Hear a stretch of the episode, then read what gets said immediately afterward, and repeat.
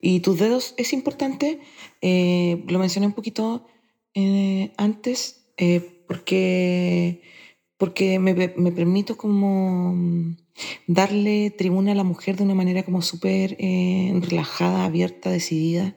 Ella es la protagonista, pero no solo porque lo sea, sino porque le permito arrasar con todo. y, y eso fue un proceso súper interesante en mi, en mi escritura en, eh, en, y en mi vida personal también. Y, y, eso no es menor, en el fondo quiero decir eso. Así, últimamente eh, intento además eh, encontrar, exaltar a mujeres em, como protagonistas de la historia, ficticia y, y real. Eh, estoy también en ese rollo un poco. Y, y tus dedos forma parte de, de, eso. Em, y, me hace sentir bien también, como el despliegue que, que le doy a, a Ana me, me, hace sentir que tengo la posibilidad de, en algún momento quizás de mi vida, poder ser eh, no solo persona, que es como me desarrollo, sino ser mujer, que es una cosa que me cuesta demasiado.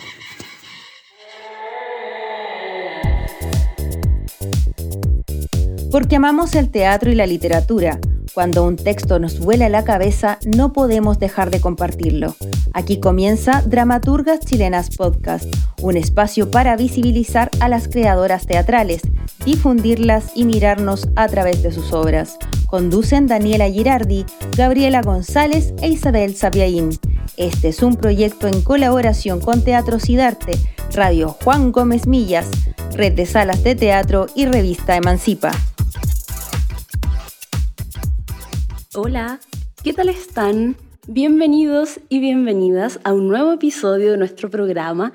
Gracias por estar ahí, al otro lado de su reproductor, escuchando este episodio en el que vamos a continuar hablando de textos dramáticos, por supuesto, es lo que nos encanta y no, eh, y no queremos parar de hacerlo, nunca. Ojalá, al menos hasta que hayamos pasado por todas las dramaturgas de Chile y eso creo que falta aún.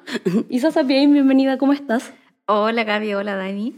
Eh, bien, muy bien. Y sí, sería difícil porque además hay algunas que tienen muchas obras a su haber, así que tenemos mucho por comentar de aquí en adelante. Es verdad, Dani Girardi, bienvenida, ¿cómo estás? Hola Gaby, hola Isa, ¿cómo están? Feliz de nuevo de estar con ustedes reunida y estar además viendo sus caras, porque esto que no sea por una pantalla como que le da otra dinámica al programa. Es verdad. También saludamos a Lía, que está aquí, pero está en el silencio. Ella no, no, no va a hacer declaraciones. Hasta el último episodio de esta temporada. Ahí prometemos convencerla de participar en este podcast. creemos suspenso. Sí. para que se imaginen cómo es la voz de Lía. ¿Cómo es Lía? Cuéntenos, ¿qué se imaginan de Lía?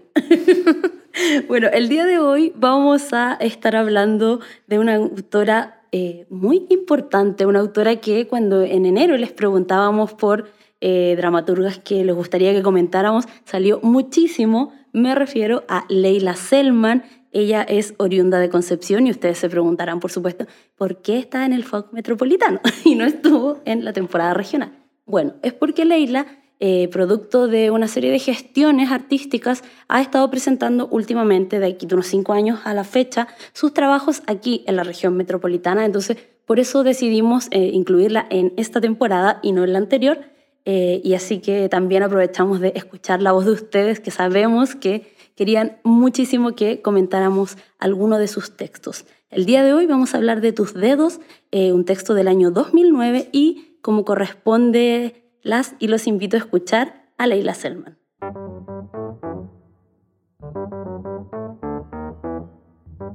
Hola, mi nombre es Leila Selman, soy actriz y dramaturga de la ciudad de Concepción. Em, llevo mucho tiempo escribiendo teatro eh, conocí eh, la escritura dramática cuando entré a estudiar teatro y yo escribía de cabra chica, pero cualquier cosa, entonces eh, me, dijeron cómo se escribía y, y, comencé a escribir. La verdad que me enamoré de la posibilidad de ver cómo las personas, mis compañeros, decían las cosas que uno escribe. Es algo tan increíble y fantástico y maravilloso que ahí me quedé escribiendo un poco para siempre teatro. Eh, he escrito, la verdad es que soy como compulsiva, entonces yo creo que tengo alrededor de 40 obras escritas. Eh, y nada, pues escribo porque le tengo terror a la muerte y quiero sobrevivir en palabras y dejarle algo a mi hijo porque soy muy pobre. Escribo también para recuperar mi libertad y para recuperar la libertad de los que me puedan leer o escuchar arriba de un escenario. Escribo porque me gusta tener el control, porque cuando niña muy temprano supe que, que no tenía el control, bueno, nadie lo tiene, y, y eso fue un poco, me imagino, frustrante, entonces eh, escribir a mí me, me da demasiada eh, tranquilidad, felicidad, porque cuando escribo tengo el control de absolutamente todo lo que sucede, entonces puedo matar, puedo revivir, puedo mover hacia un lado, hacia otro los personajes. Y eso me da una profunda tranquilidad y satisfacción. Escribo por varias razones. Eh, es maravilloso escribir además porque, bueno, es súper terapéutico. Eh, y, y, por eso yo se lo recomiendo a todo el mundo. Eh, lo más difícil como dramaturga para mí ha sido la vida misma nomás. Eh, la, verdad, la verdad es que la vida ha sido tan difícil que la dramaturgia solo ha sido una forma de sobrevivir. Eh, y, y me siento privilegiada porque puedo sobrevivir con, con, con la escritura que es súper económica. Eh, las escritoras que yo eh, admiro son la Violeta Parra, eh, la Gabriela Mistral, y a las dramaturgas, no sé, pues, la Isidora Stevenson, la Nona Fernández, la Carla Zúñiga, pucha, y, todas las que no estoy nombrando, pero que son muchas. Eh, estoy en búsqueda de, de, mujeres escritoras también. Soy fanática de Alejandra Pizarnik y Silvia Plath también. Y bueno, eso. Que disfruten el podcast. ¿Escucharon? 40 obras escritas. Estoy demasiado impactada. Como que tenemos la referencia de Isidora Aguirre, que tiene 18 más todas las del TEPA, y Leila menciona 40 obras, y es como, wow, eh, vamos a rastrear esa información para chequearla, porque es demasiado.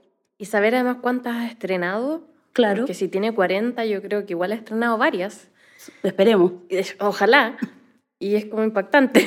Sí, me impactó mucho la cantidad de obras. Bueno, ella era Leila Selman, su voz va a estar eh, interviniendo, cruzando toda esta conversación porque es un espacio para difundir los textos de las autoras, pero también a ellas y sus opiniones, sus contenidos, todo lo que nos pueden aportar a que esta revisión sea lo más diversa y profunda.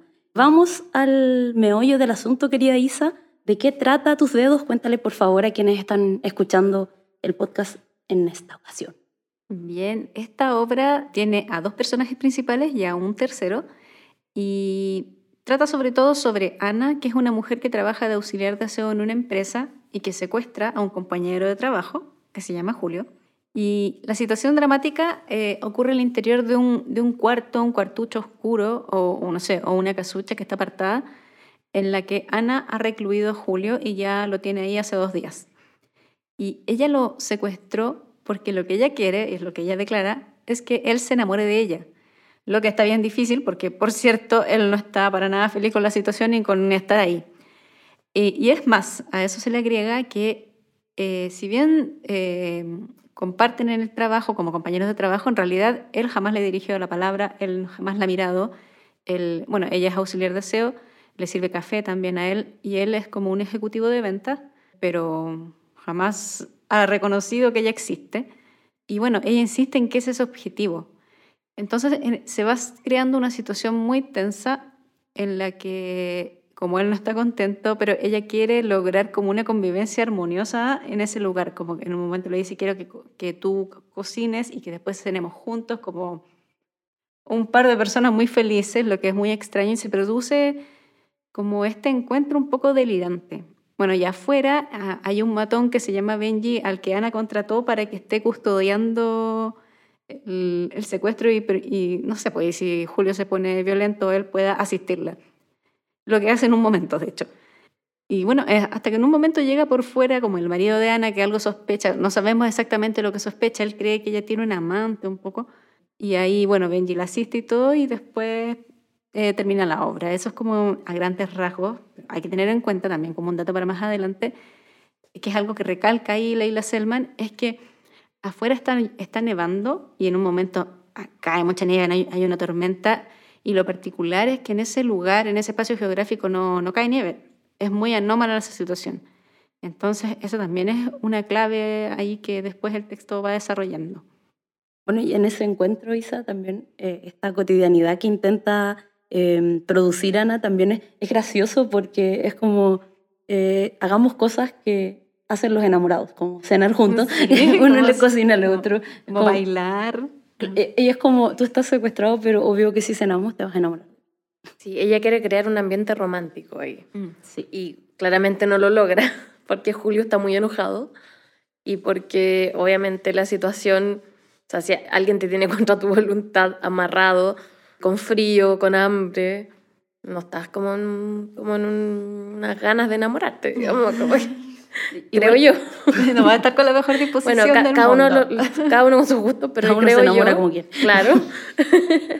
pero creo yo que no es el espacio ideal o el, el, contexto ideal para enamorarse. Entonces, creo que eso lo hace muy delirante, como decía la Isa, que ella está muy convencida de que lo va a lograr. Y la verdad es que no, hay forma, no, no, hay cómo salir eh, victoriosa en esa situación. Bueno, tú ya adelantabas, Isa, el tema de quiénes son estos personajes.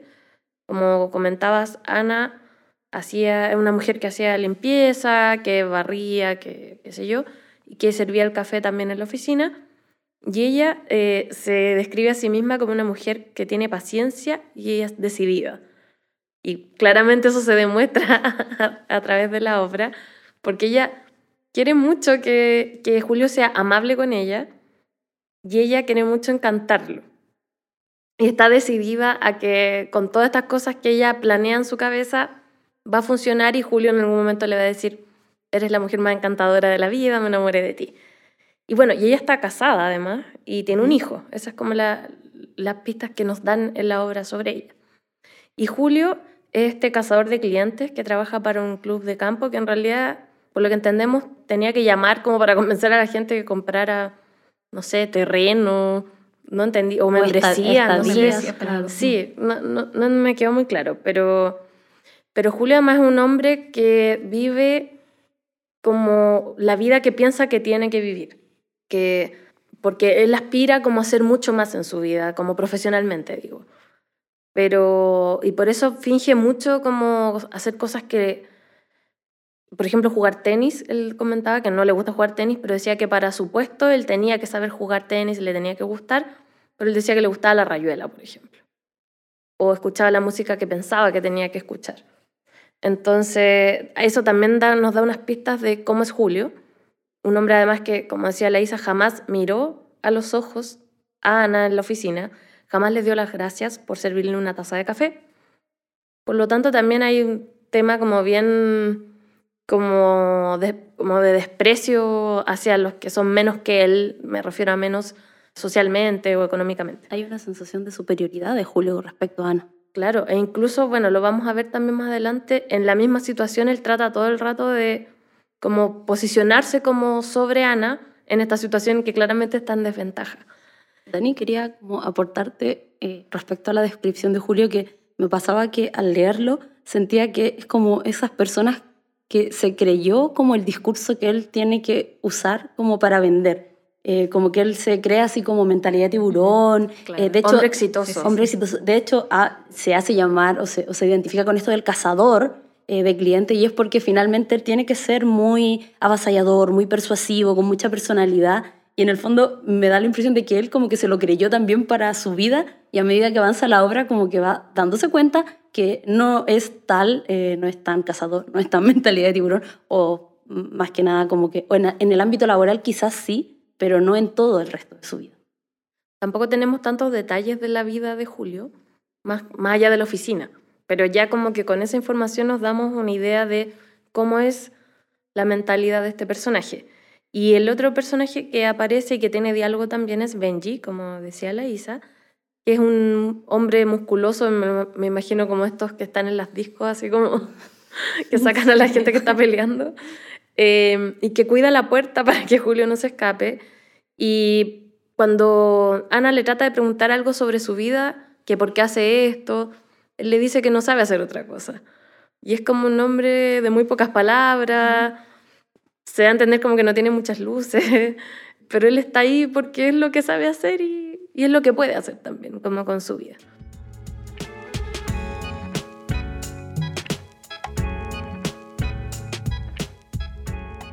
Bueno, tus dedos eh, aparece con la urgencia del personaje, con la urgencia de Ana.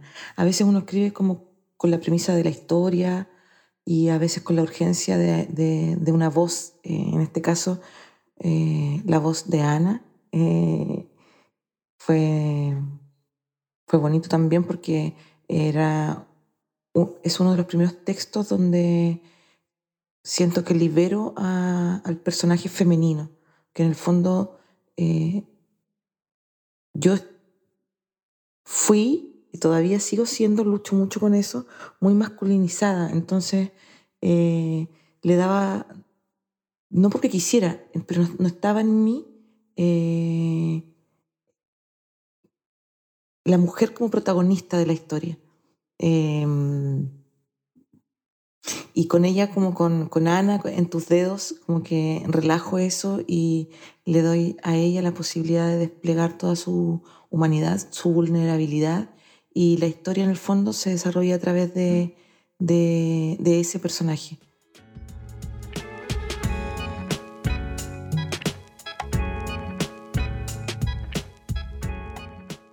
Bueno, qué significativo lo, lo que va diciendo ahí Leila Selman. Creo que hay información muy importante que nos, que nos permitió entender mejor la obra, eh, que tiene que, esto, esto que ella dice de liberar el personaje femenino, de aquí lo que ella hace, es, como ella dice, es darle rienda para que Ana vaya desplegándose, eh, vaya, mm, eh, digamos, liberándose, y para ella creo que además tiene ese significado especial que ella comenta que es liberar su escritura también.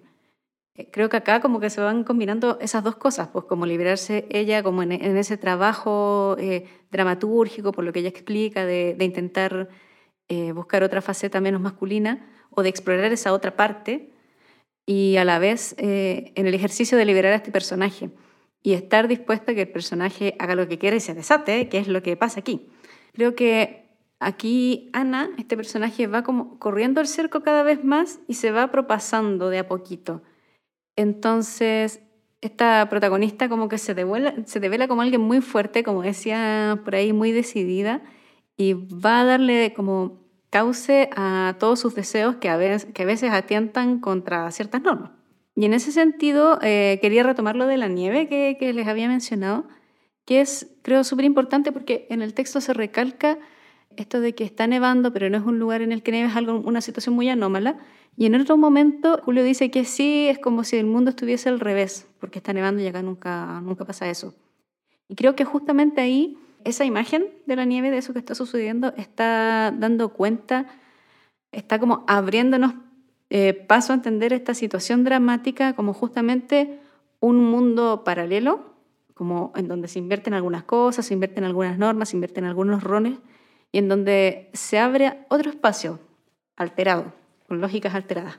Sí, sí, creo que eso de la nieve es muy fundamental específicamente para eso, Isa, como que este personaje tiene una libertad que le da la dramaturga y que ella llega al límite y usualmente no tenemos las mujeres ni siquiera los hombres, las personas no tenemos siempre la posibilidad como de, de correr el cerco tanto, de llegar como a nuestros límites y eso es lo que va haciendo Ana. Entonces a mí me parece súper significativo porque además al escuchar el argumento, por ejemplo, sin tener esta clave de lectura que nos da Leila, que es como que ella decide eh, darle la posibilidad a su personaje femenino de ser protagonista, pero también de desplegar su humanidad y su vulnerabilidad, uno podría pensar que es la historia de una mujer que está loca o que como que se trastocó como porque está enamorada de alguien. Y siento que eso es muy injusto porque aquí justamente está, hay un ejercicio como técnico, es como llevo, voy con mi personaje hasta donde llegue y mi personaje va a transgredir cosas y va a crear situaciones incómodas eh, y va a ser tan raro que va a ser como un día de nieve en un lugar donde no hay nieve. Y respecto a las transgresiones de Ana, que a mí me parece que es algo súper interesante de, este texto, Ana primero transgrede como la idea de la monogamia, porque ella está casada y quiere que Julio se enamore de ella, y, no quiere dejar a su marido. Ella como que su imagen, dice en el texto, como me gustaría estar en una cama, eh, el gordo, que es su marido, a la derecha y tú al, otro lado. así, mi amante, le dice, quiere que sea su amante. Quiere que sea su amante. Entonces, de partida como que está transgrediendo esta idea como de la monogamia, que me parece también interesante, como con esa desfachatez, porque es como, sí, tengo un marido, pero también tengo un amante, y como que todo bien. y estamos los tres juntos y no pasa nada. Felices los cuatro, claro, algo así. Entonces, me parece súper interesante eso. Eh, también como, bueno, la idea de la familia, eh, esta idea de la compostura, porque Ana además ha trabajado eh, como en una empresa donde es como el, está en el eslabón más bajo como de la cadena de poder de esta empresa. Entonces siempre ha tenido que ser cordial, ser encantadora. De hecho, al principio eh, así eh, aborda a Julio, le dice como, es que tú tienes que, te tuve que traer por acá para que tú veas lo encantadora que soy. Pero a medida que la obra va transcurriendo, el personaje va avanzando, va eh, transgrediendo normas y ya deja de ser tan amable. Y es muy explícita en lo que quiere y es muy dura también. Hay un diálogo súper fuerte cuando Julio la trata mal porque siempre está en un lugar como de superioridad respecto a ella y ella le dice, ¿tú crees que porque soy pobre tú puedes hacer conmigo lo que quieras? ¿Me puedes decir lo que quieras? ¿Puedes ofenderme? Entonces, también va transgrediendo todas esas cosas y me llama muchísimo la atención que las transgresiones de Ana, si se fijan, son transgresiones externas, son transgresiones sociales. El matrimonio, la maternidad, la sociedad, esta como compostura el deber ser. El deber ser. y eso, eso es muy interesante visto así, porque, insisto, no es una mujer delirante haciendo cosas como porque enloqueció, sino que es como un, un personaje al que le permitieron cruzar todas esas normas. Y es muy brígido porque también tiene que ver como con las normas que nosotras como mujeres también recibimos. La familia, los hijos, esto de que las mujeres, sin, que no hay que decir garabato porque se ven feas, no sé, un montón de cosas. me llama mucho la atención en contraposición a Julio, que sus transgresiones son distintas. Más adelante vamos a hablar de eso, pero me parece súper importante cómo ella decide cruzar el límite, el cerco, correr el cerco, como se dice, en cosas que son como imposiciones sociales. Sí, yo creo que además, como, como decías tú, transgrede todo porque también, también transgrede la ley, que es como... Tiene un tipo secuestrado en la casa. Eso no está bien, estamos de acuerdo con eso. Y, y todo lo demás que dices, entonces, eh, eh, me gustó mucho aquí como la dramaturga abre ese espacio que es el lugar oscuro para que Ana entre a otro mundo que es el mundo de Ana y haga lo que quiera y ahí ella despliega y lo que sucede es caos. Y es como en el fondo como una fiesta para ella en donde es como otro espacio alternativo mientras que afuera está el mundo digamos normal y mientras dentro, el pobre Julio tiene que, este, el, nada, pues vive en la normalidad, entre comillas, y, y está ahí sometido a eso, pero como me, me, gustó mucho cómo ella abre ese lugar al, al no sé, cuando se enciende la luz, digamos, del teatro, y después, bueno, más adelante, casi al final de la obra, esa luz se apaga y ese lugar eh, se cierra también. A mí me llama la atención que lo que dice Leila en, en el audio que escuchamos, que dice que tenía una urgencia de Ana. Como en el sentido de que quizás se le ocurrió a este personaje, pero también dejó como que Ana se, se soltara, digamos, como un poco de su escritura y como que se fue. Así como, Sí, como todo ¿qué lo pasó? que ¿Qué Ana es lo que salió aquí. Como que quizás ella no tenía tan predeterminado, Ana va a ser así, asado, va a ser esto, lo otro, sino que es como casi que se dejó llevar por Ana. Y eso me, me, me gusta mucho. Y también, y aquí quizás me voy a una bola, pero así muy nada que ver, pero me da cierta impresión, a raíz de lo que decías tú también, Isa, que como tú dijiste muy bien, que este es el mundo de Ana. Y yo en un momento, como en una de las segundas lecturas que hice de esta obra, decía, oye, esto es como estar en la mente de Ana. Es como si esto estuviera pasando como en su mundo, en su cabeza, que es como lo que ella decía, desearía hacer y tener. Porque era como, ella en un momento dice que ella no cree que su esposo sospeche porque ella es una esposa ideal, ella como se sabe comportar como para no dejar insatisfecho a su marido en ningún aspecto. Entonces, como que siento que estamos en este mundo de nieve que es como casi su, su mente, como su sueño, no sé, su, su fantasía. Y me acordaba de un capítulo de Black Mirror que te lo había comentado, Isa, que creo que se llama Blanca Navidad el capítulo, y que están unos personajes encerrados en una cabaña y afuera está nevando, nevando, nevando. Y estos dos personajes que están interactuando te dan a entender que está pasando algo, pero en verdad está pasando otra cosa cuando termina el capítulo. Claro, no es lo mismo en este caso de, que pasa la misma situación, pero me hizo recordar eso porque yo decía, siento que nos están presentando algo, pero que quizás no es tan así. ¿cachai? Como que, sobre todo por el final que tiene la obra, que también me imagino lo vamos a abordar. Pero sí, me, me, me gusta mucho ese juego que hace Leila porque al final siento que no es tan simple como uno pudiera pensar, como sabiendo de qué se trata la obra, digamos. Como que, como tú lo dijiste, Gaby, que podías decir, hoy, bueno, Ana está loca y secuestra a un hombre del que quiere que se enamore de ella, pero no es solo eso, es como, es mucho más. Es mucho más lo que está detrás y no es una persona necesariamente loca, sino que hay un, un objetivo de transgresión total, de, incluso del rol como mujer, más allá de ser Ana. Y eso me gustó mucho de la obra. Y bueno, otra de las transgresiones que estaban ustedes comentando tiene que ver también con el matrimonio o con esta idea del amor, como un amor violento lo llama en un momento Ana, porque ella comenta, dice, hoy afuera está nevando, qué lindo, que la nieve es tan pura, y Julio le dice que había escuchado unos disparos o algo así, y él le dice como que la gente no tiene que disparar si está nevando porque es, es tan puro, y él le dice así como, ¿y te parece que lo que está pasando acá como que es muy inocente? Y ella le dice, "Mm, es diferente porque es amor. Dice, un amor violento, pero amor. Entonces ella realmente vive como en esta idea de que está todo bien, porque es casi como la gente que dice, en el amor todo vale, no sé, una cosa así, como que se puede perdonar todo porque es amor. Y bueno, ella eh, lo, lo que desea es que Julio la conozca como en otro ámbito que no sea en el trabajo y eh, realiza todos estos ritos un poco románticos, sí, se podría decir así, de eh, cenemos juntos, bailemos, pregúntame cosas, quiero, qué, qué música escuchas, como que le hace preguntas así como de una cita. Y claramente Julio tiene la peor actitud porque, obvio, está Sí, secuestrado. Además, igual es bien desagradable. Ah, bueno, él Bueno, sí, muy sí. desagradable. No entiendo por qué no se obsesiona con él, porque pucha que es desagradable. Y tiene como, como que toda esta fantasía que tiene Ana de que funcione, Julio se la tira, pero por la ventana, porque el loco la trata mal, es desagradable. Le decía que era, eh, ay, ¿cómo es la palabra que usa? para Le dice chula. chula, Dice que hasta eres hedionda. loca chula, algo así le dice, y entonces la trata muy mal. Y claro, pues no pueden llegar como, como a esa intimidad que, que aspira Ana, pero como que ella también en un momento le dice que lo importante es que por fin me miras. Y eso es tan precioso como la nieve que cae. Y es como, pucha, Ana, como que me da ganas de abrazarla. Y creo que otra, otra clave importante que lo noté acá es que Julio en un momento le dice a Ana que cuando ella le dice te amo, dice hay un gran vacío en ti y hacia afuera. Y eso como que te da como un pequeño spoiler de lo que viene al final.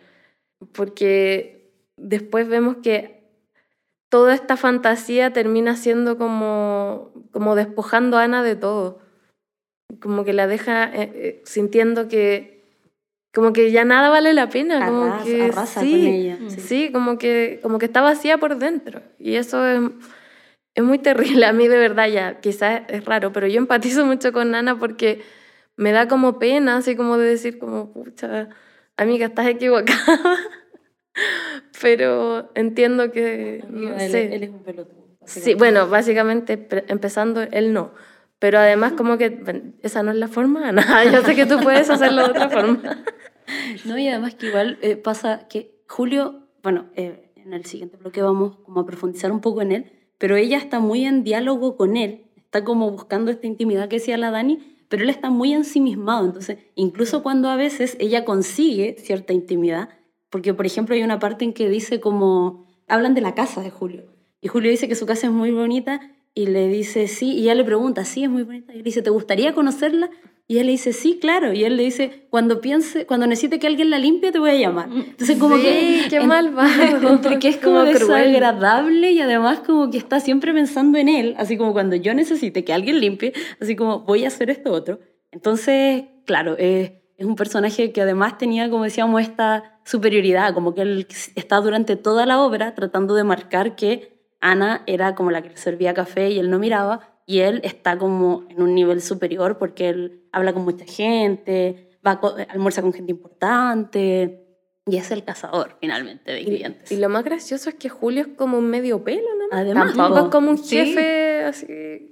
Pero él se cree como que está destinado como al éxito total. Por eso te decía yo que es como esas personas que se creen como el speech que dicen, así como Sí. que me imagino que él en la capacitación le dijeron como tú puedes, así como el lobo de Wall Street, que es como cuando Leonardo Sí, DiCaprio recién sí. parte, ¿cachai? Que es como un nadie, y el Sí, loco, como- pero como que le han dicho así como que, que sí, que el vendedor como que todo lo puede, el poder de la palabra y la energía y la Del actitud. convencimiento. El mundo del coach. Es el mundo del Sí, coach, es como- eso. Estaba Tal pensando qué palabra es. Julio es el mundo del coach, es hecho humano.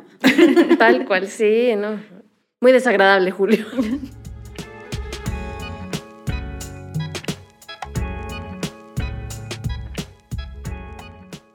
Eso es imposible. Soy la esposa ideal. He trabajado mucho, me he preocupado todo el tiempo. La comida es fundamental, el aseo y los momentos de cariño. Rendir, de eso se trata. Hay que rendir. Todas las mañanas me lo digo. Ana, tienes que rendir. Tienes que levantarte con buen ánimo. No importa lo que diga la tele de 7 a 8 de la mañana. Si soñé contigo tuve una pesadilla. Ana, la vida es sencilla. No te quedes a oscuras. Prepara bien la comida, sazónala bien, que te quede rica. Dale un beso a tu hijo cuando despierte. No te olvides de eso, Ana, y que no te vea llorar. Eso no. No enciendas la televisión de 9 a 10 de la noche. Mira a tu hombre con ternura, aunque ya no sea tierno realmente, aunque te mire con esos ojos tan extraños. ¿Por qué me mira con esos ojos? No te preguntes eso, Ana. No lo hagas. No te hagas la pregunta. Todo estará bien. Aunque ya no te provoque algo, provócalo tú. Tócalo tú sin que él te toque demasiado. Ana, que no se meta con lo que está adentro. Ana, mide la cantidad de besos, la espesura, la distancia. Besos sencillos, nada profundo. Cuida tus amígdalas, que nunca llegue a ellas, que nunca llegue a tocar profundo. Ana, Ana, Ana, tienes que rendir y todo va a estar bien.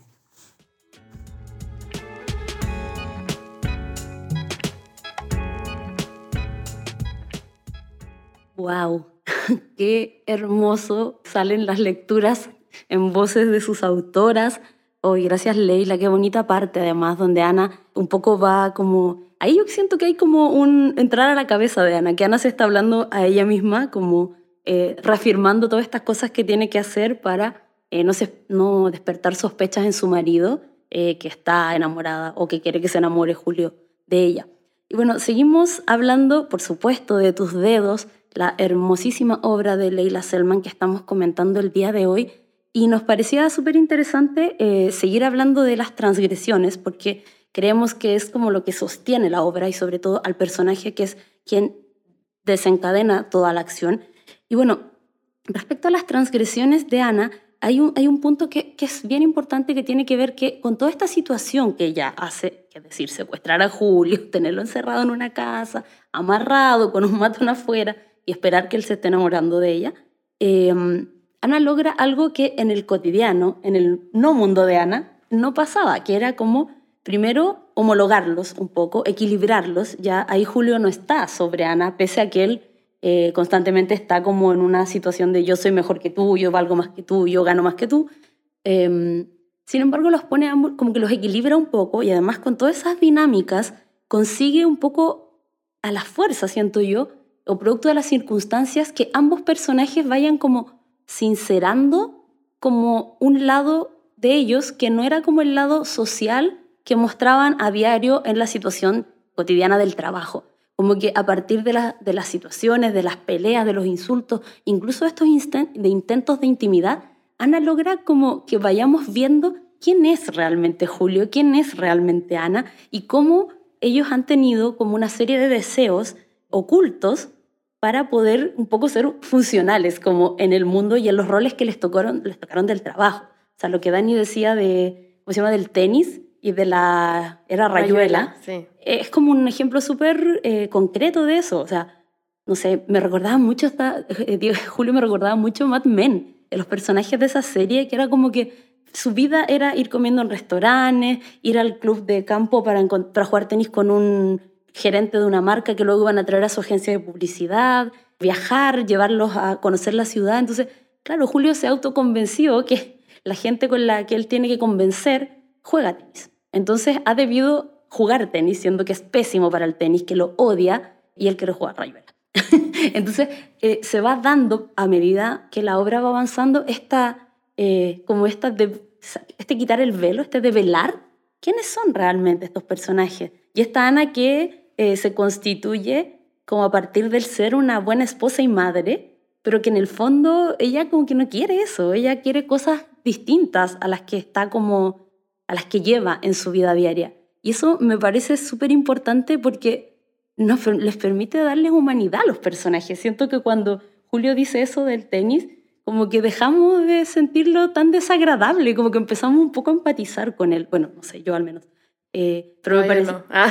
¿Nunca? ¿Nunca? No, no, no. no yo sí, me, dio pena. Yo creo que lo que uno piensa es como, ay, pobre tipo, porque ha estado toda la obra hasta ese momento intentando mostrarse como, como el ganador, como, el cazador, como el lobo de Wall Street, todas esas cosas, pero en el fondo es, es alguien que ha, ha ocultado todo lo que le gusta todo lo que es, que se ha convertido en ese personaje que está ahí en el trabajo. Y pues como que ha perdido todo lo que es el mismo que es, por ejemplo, ese gusto por la rayola y que odia el tenis además. Y que cuando le dicen qué música te gusta, bueno, me gusta la cueca. Y antes había dicho que le gustaba la Luciana Pavarotti. Pavarotti. un gusto extraño, pero como música clásica, es como ha estado toda la obra y, y toda su vida, o no sé, por lo menos su vida laboral, aparentando, aparentando ser otra cosa. Y ahí ¿no? vemos como que alguien que ha, ocultado todo lo, no sé cómo llamarlo, como lo, propio de él, como que además son cosas muy autóctonas. sí, muy chileno. Sí, como... Pero a la vez se arma como este personaje que es el que piensa que tiene que ser, como para, no sé, ser exitoso y qué sé yo, porque además Julio es muy inseguro. Y lo vemos también, se esboza cuando cuenta esta anécdota de su papá, o sea, del, del pescado que él ve, y que su papá le dice que él no tiene capacidad de liderazgo. Tienes que contar la anécdota del pescado porque quienes nos están escuchando no, Ok, perdón. no la conocen. Bueno, Julio le cuenta a Ana que en un momento cuando él era chico, ve un pescado, o sea, un pez, perdón, y lo ve que está brillando en la orilla, entonces dice, vamos a salvarlo y devolverlo al agua, le dice a los otros niños que están ahí, y nadie lo sigue. Él va solo. Y llega y se da cuenta que era un pescado y que ya estaba muerto, entonces estaba como putrefacto, asqueroso. Y ahí él dice, mi papá tenía razón, yo no tengo capacidad de liderazgo porque nunca he tenido buenas ideas y nunca las voy a tener. Entonces Julio, él se cree como que es alguien que está destinado al éxito, pero a la vez es muy inseguro, muy inseguro. Y por eso siempre está tratando de, como de, de poner el pie encima al resto, para que nadie se dé cuenta como esta fisura que hay en él. Y a propósito de, de Ana, aquí subrayé una frase que ella dice, me interesa que el tiempo pasa y que yo quiero vivir y no morir sin vivir. Entonces creo que habla como justamente lo que decías tú, Gaby, pues que ella es mamá, es esposa, y es una mujer trabajadora, esforzada, pero que eso no es lo que ella quiere para su vida, ella quiere como emociones. quiere sentir cosas, quiere tener un amante, quiere pasarlo bien. Y ella está encerrada como en este rol que le da a la sociedad también.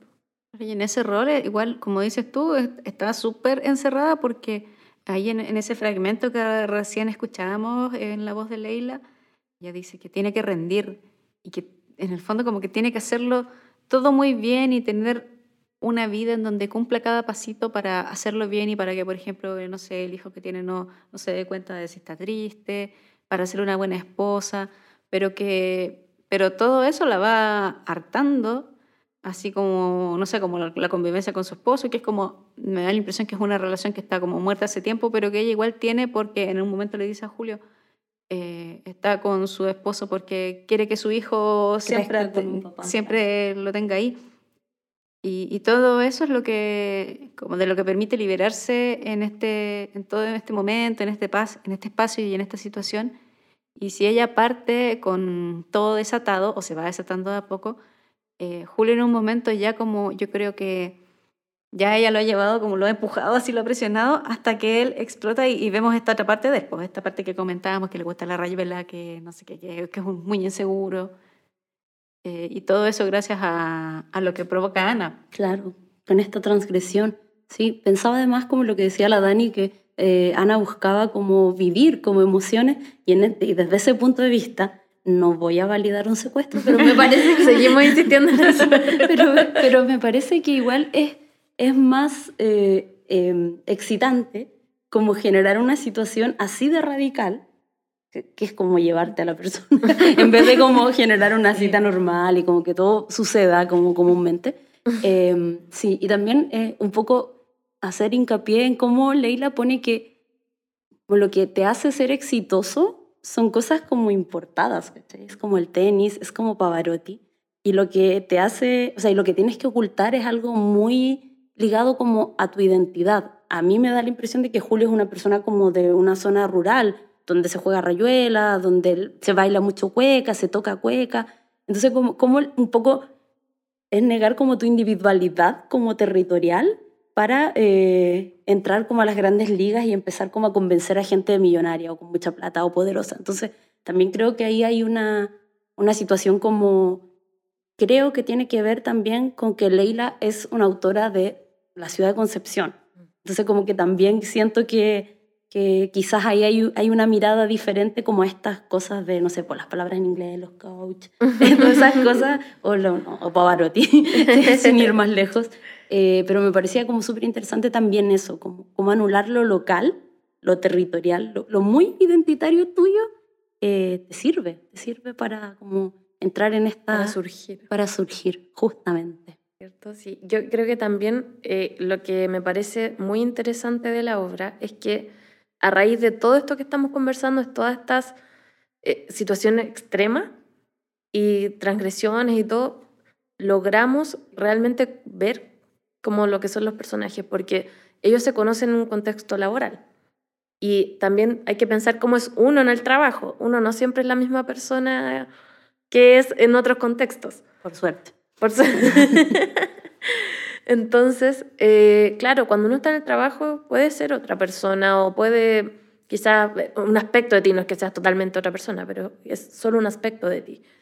En cambio, claro, Ana, por eso se lo lleva, digamos, porque quiere que se vean en otro contexto también, pues en un lugar donde puedan estar más a la par, donde no sea ella quien le sirva, porque de hecho Ana lo hace cocinar a él, claro. para que coman los dos. Entonces, eso me parece interesante y también cómo a raíz de todas estas como presiones que se van generando en los diálogos, sale la real personalidad de cada uno. Porque en, en general como que la obra tiene un cierto lenguaje que es como un lenguaje muy neutro, pero hay momentos en que los personajes como que se salen de sí mismos y empiezan a hablar como muy así como que te creí, la weá, y no sé qué. Y los dos como reaccionan de repente de esa forma. Y es como Quizás la otra era como esa persona que somos por fuera, digamos, como que mostramos al, al, a los otros en un contexto, pero en verdad ellos hablan así y como que se tratan así y esa es su real personalidad. Sí, también como en el contexto del laboral está súper naturalizado el invisibilizar cosas que tienen que ver como con tus inseguridades, con tus emociones, entonces a mí no me parece extraño que Julio, porque Ana se enamora de Julio viéndolo llamar a las personas y dice como que él es tan simpático, es tan Muy persuasivo, Amable. amable, que es amable. Que dice. recalca mucho. que recalca sí. mucho que es amable, que es persuasivo, que es como el que más clientes casa. Entonces, claro, eh, y ella lo mismo, pues ella es como la señora que llega, que limpia bien, que ofrece el café, que es amable, pese a que este pelotudo ni la mira.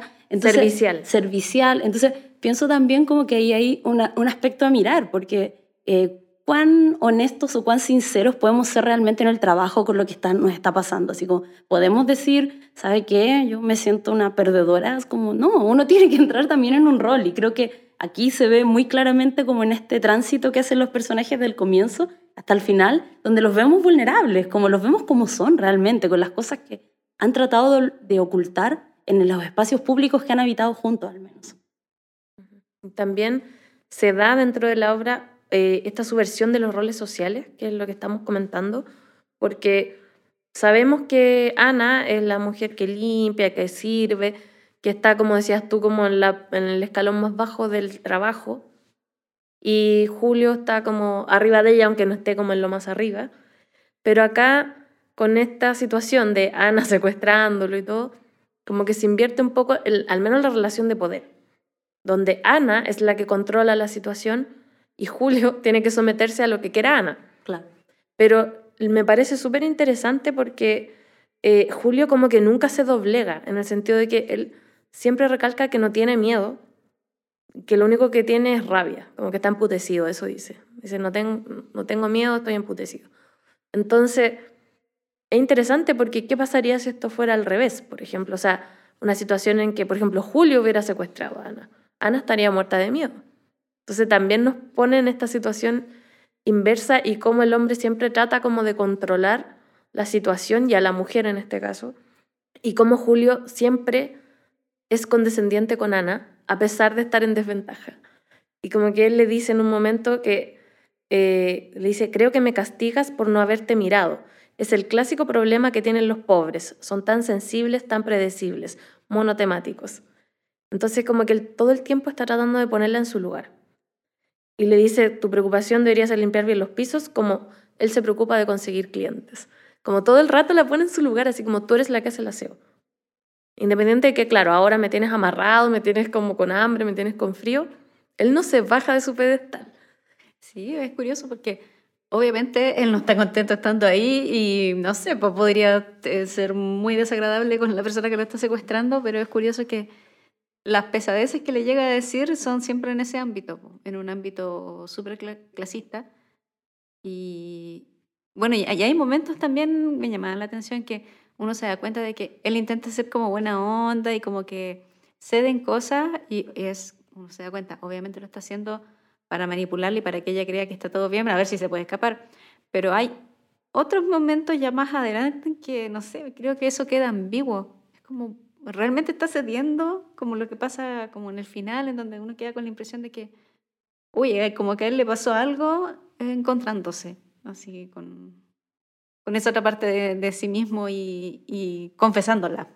Claro, porque él además en un momento dice que cuando está como reclamando y dice que está emputecido, dice, no sabes tú lo que es llevar tantas horas con uno mismo, como pensando, como que, que eso no era bueno para él. Entonces, claro, al final, lo contaba un poco la Isa, sucede que aparece el esposo de Ana y quiere entrar a la casa y ella como que se colapsa con la situación y, y- y genera una, una dinámica en que finalmente Benji tiene que pegarle un combo al marido y llevarlo a la casa donde estaba. Y queda Julio y Ana solos. Y ahí pareciera ser que, o sea, Ana está devastada. Y yo siento que es como, porque el personaje ya no puede eh, transgredir nada más en, el interior de la obra. Llegó ese límite máximo, entonces ella ya lo experimentó todo y ahora es volver a la normalidad. Entonces ella se devasta y dice como yo no quiero nada, no sé qué voy a hacer. Y Julio pareciera que no pierde nada, sino que es como, oye, esto no fue tan malo. No, Y- claro. Y, es muy triste porque finalmente la que yo siento que se arriesgó durante toda la obra, la que transgredió todo, la que quiso como tomar las riendas reales como de la situación fue ella y finalmente como que esa, ese arrojo la devasta y él es como como que pareciera bien. sí así como pareciera que no fue tan malo Claro. y bueno luego llega Benji que eh, su frase típica era como todo bien todo bien y como que parece que, que sí, pues que si volver a la normalidad es todo bien para ellos. Pero Ana está Ah, ella no. devastada, Claro, porque ella ya, ya conoció lo que quería, conoció su otro mundo, estaba ahí y eso se cerró y tiene que volver a, a su vida y además a su vida con un problema porque el esposo eh, se dio cuenta de que algo extraño pasaba y tiene que llegar a dar explicaciones, entonces ya no... Y además conoce lo que quería, como ese espacio de fantasía, de delirio, de, de caos, que ya se acaba. Y eso es muy triste. Y quizás Julio no sabemos qué va a pasar, capaz que la denuncia, que pierde el trabajo, o sea, le toca, viene ahora la parte de asumir las consecuencias. Eso, sí. Pero da la impresión que él estaba como ya, no sé si ya como tranquilo con la situación. Ojalá. Al menos le devolvieron el auto, que era su gran preocupación. Sí, pero esta- era tan mala persona que no me extrañaría que lo hiciera. Pero lo que sí, algo antes de ir cerrando, chiquillas, algo muy importante que me gusta mucho cómo este cierre es como este límite que con el que choca Ana tiene mucha coherencia con lo que ha sido el relato de Leila. Eso me gusta mucho, que era como una mujer que intentó como un momento como de aventura, de transgresión, finalmente como que el límite es muy orgánico, es como su marido se da cuenta, como que tiene mucha coherencia y eso me gusta mucho del texto porque, no sé, encuentro que está súper bien logrado porque es muy verosímil, era como obvio que el marido iba a cachar en algún momento si se quedaba como dos días en esa casa y cosas por el estilo. Pero siento además. Gaby, que eh, me causa también otra sensación, que es cuando tú tienes una fantasía de cualquier tipo y después por alguna razón logras cumplirla y nunca está al mismo nivel de la fantasía que tú lograste. Como que no, no, no cumple esa expectativa. Y creo que también a Ana le pasa un poco eso y por eso se siente también un poco vacía. Porque ella tenía en su cabeza toda esta idea del amor, que se iba a enamorar de ella y que iban a ser amantes y nada de eso le resulta al final. Y toda la experiencia yo creo que igual para ella fue muy desagradable porque Julio todo el rato le estuvo como tratan- tratando mal, la amenazó. O sea, en ningún momento él fue como, no, dejó, no se dejó doblegar por esta amenaza de estar secuestrado, tengo un guan que te puede pegar y qué sé yo. Entonces, al final Ana se siente como muy, pucha, Vacía. no se enamoró de mí, mi marido me cachó, tengo que volver a, a asumir todas estas consecuencias que vienen después de esto. Y ya fue nomás. Entonces eso es triste igual. Aunque, insisto, no estoy justificando el secuestro, pero es súper triste que Ana quede como en esa situación de desamparo y Julio quede así tan como igual e incluso, no sé, con un poco más de seguridad en sí mismo, no tengo idea, pero no sé. Es triste pensar eso. Es Que la mujer sale perdiendo otra vez. Es cierto.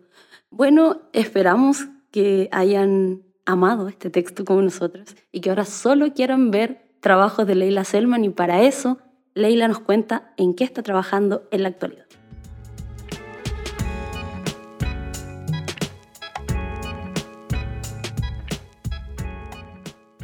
Bueno, ahora estoy, uno siempre tiene como, como etapas. Eh, eh, estoy en la etapa del más allá. Eh, estoy escribiendo tex- textos, historias relacionadas con la vida después de la muerte. Como con la idea de que existen pueblos de muertos. Em, uno no sabe que, si eso es cierto realmente, pero, pero eso es lo que quiero creer ahora.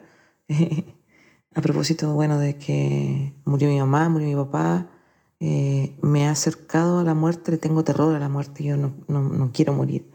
Le tengo mucho terror, me provoca insomnio. Em, y también en relación a, a, a un tema al que soy súper sensible, que es el de los detenidos desaparecidos, y a una historia real que escuché de que ahí en los lugares donde fueron fueron detenidos, fueron desaparecidos, fueron torturados. En esos lugares habrían como, yo me lo imagino así, como pueblos, como poblaciones de ellos ahí muertos, agrupados y viviendo como en comunidad. Entonces, eh, en eso estoy. Los últimos textos que he escrito, porque la, la, la, la penúltima fase fue escribir como mi,